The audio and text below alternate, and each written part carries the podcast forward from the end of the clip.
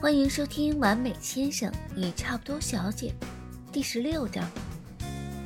云舒薄薄的嘴唇紧紧抿着，一副认真的模样，尽量将手中的一份检讨写得字迹清秀。他习惯性握笔有些用力，还没写多久呢，这指甲尖就开始泛白，手腕酸意上涌。电话铃声响起时，云舒握笔的手一顿，落下的字写错一笔。云舒有些崩溃的摔了笔，喂，一边转了转有些酸的手腕，没个好气儿。大小姐，节目明天上线，我这边整个团队都快忙翻天了。你啊，第二大股东，好歹帮把手呗。电话那端传来了李卫的声音。云舒看了一眼手机上的日期，当时他推掉的李薇那档脱口秀综艺，按照计划。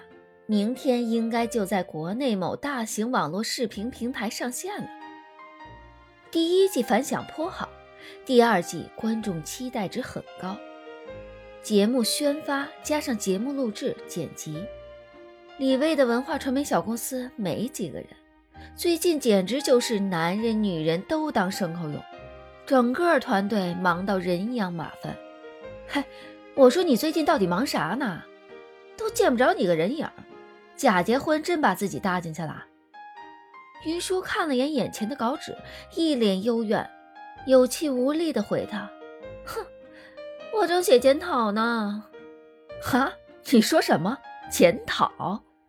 云舒趴在桌上，将事情始末解释给他听，声音哀怨：“哎，你说我到底写多少字啊？”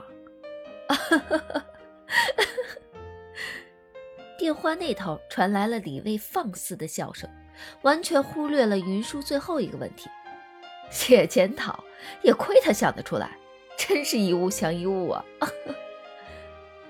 云舒几乎能想象出来，他笑得从下巴到肚子，浑身的肉都在颤抖的场面。哎，我说，云舒本就心烦，见他幸灾乐祸，就更火大。你再笑就自己忙去吧。哎，别别别别别！李卫连忙止住笑声，但说话时的气息仍旧不稳。你把检讨写完了，帮我看看台本呗。有些梗我觉得写的不够新，也不够搞笑，团队人手真是腾不出来了，你帮我改改。现在的综艺呀，对外再怎么宣传真实，也不大可能真的无台本。李卫这还算是有原则。只是预先设计好一些有趣的梗，以及接梗的人需要做出的一些必要反应，临场发挥成分不少。不像有些综艺，直接就在镜头看不见的地方立好提词板，嘉宾人设全靠预先设定，每句话都是照着提词板念的。还有啊，后面几期的主题我们也定下来了，你有想的合适的段子，帮我添上去呗。我最近啊，简直用脑用到创意枯竭啊！李薇补充道。云舒也理解他的辛苦，低声应了下来。嗯，等我写完检讨啊。哎，反正也没说字数嘛，你写个一两百字就差不多得了。我可不敢。云舒不欲和李卫多解释。行了，你忙去吧。台本改好了，我发给你。挂了电话，云舒费尽心思将刚才写错的一笔不留明显痕迹的修改过来，继续认认真真写检讨。写到快八百字左右，看着快四页纸的内容，放下笔，这才松了一口气。张思年不怒自威的模样实在太可怕，他可不想再因为检讨写的不诚恳，再见识一次他笑意不达眼底沉下来的脸。接着看李卫发过来的台本，邮箱里最新一份文件是后面几期节目的选题，云舒便先打开了这份文档，文档就一页，很快扫到最后，看到第七期节目主题时皱了皱眉，出柜和 LGBT 平权，云舒目光在这个题目上打了个转，是个风险和收益并存的节目啊。以李卫的水平，播出后肯定引发热议，但关键在于能不能播出来。他有几期在微博上的脱口秀，都是因为话题敏感、尺度没有拿捏准，最终被屏蔽，更何况是要线上播出的综艺。云舒摇摇头，他一向不干预李卫的节目制作，李卫从业多年，应该能把握好尺度。看完这份文件，又继续打开另一份台本文件，仔细看起来。张思年下班回家，开始准备晚饭，一打开冰箱。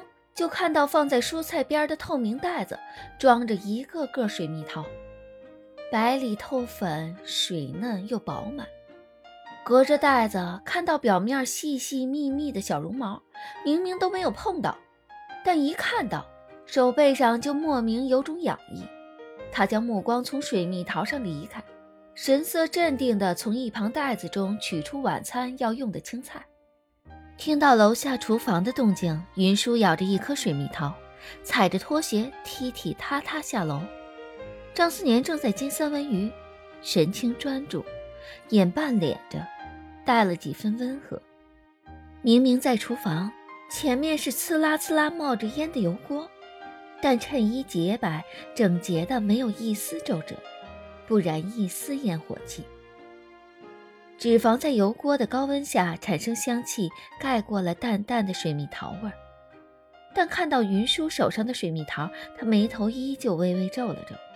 云舒昨天才刚犯了错，收获检讨书惩罚一枚，此刻心里的弦儿还绷着，对张思年的表情变化格外敏感，连忙开口解释道：“呃，我买了些桃子。”知道你过敏，所以特意拿袋子好好包好了，希望你别介意。没事儿。张思年淡淡的开口：“你是过敏到什么程度啊？是摸到就会过敏，还是吃了后会过敏啊？”云舒咬了一口桃子，有些好奇的问道：“啊，我也不是很清楚。小时候吃完，从嘴边开始就起了很多疹子，又痒又疼的。”之后就再没碰过了。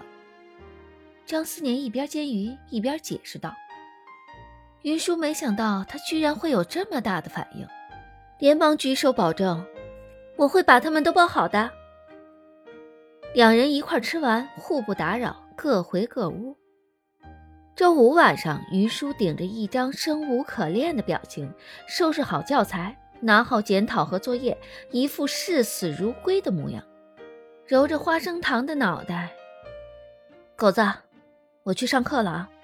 记得祈祷我平安归来，不然明天可就没人管你三餐了啊！啊！花生糖正咬着磨牙玩具，头蹭了蹭他的手心，安抚他。云舒有些忐忑地进了书房，坐在书桌前，双手捧着检讨，递给张思年。张思年教了三年书。收过大小论文课题报告，可收学生的检讨，这还是头一遭。他伸手接过来，饶有兴致地翻了翻，字数不算少，带着格子的稿纸写了快四页。他点了点头，态度还是不错的，字写的还算端正，一笔一画，连连笔都没有。横折这类只要需要拐弯的弧度都是圆润的，字体没有什么棱角。一个一个放在小格子里面，张思年觉得这字体看起来有些熟悉，回想一下，和云舒最初给他发的那份文档里的少女体还挺像。嗯，字如其人呐。张思年心中暗道。再看一眼内容，还挺像那么回事儿。开头诚恳承认错误，中间剖析自己犯错误的原因。再分析今后如何避免类似情况，最后再点个题，检讨一下自己，升华一下主题。他心中冒出一个想法：云舒八成犯错不少，检讨没少写过，写的挺认真，很诚恳。云舒总算舒了口气。接下来又是听得头昏脑胀的补课，张思年讲的认真专注。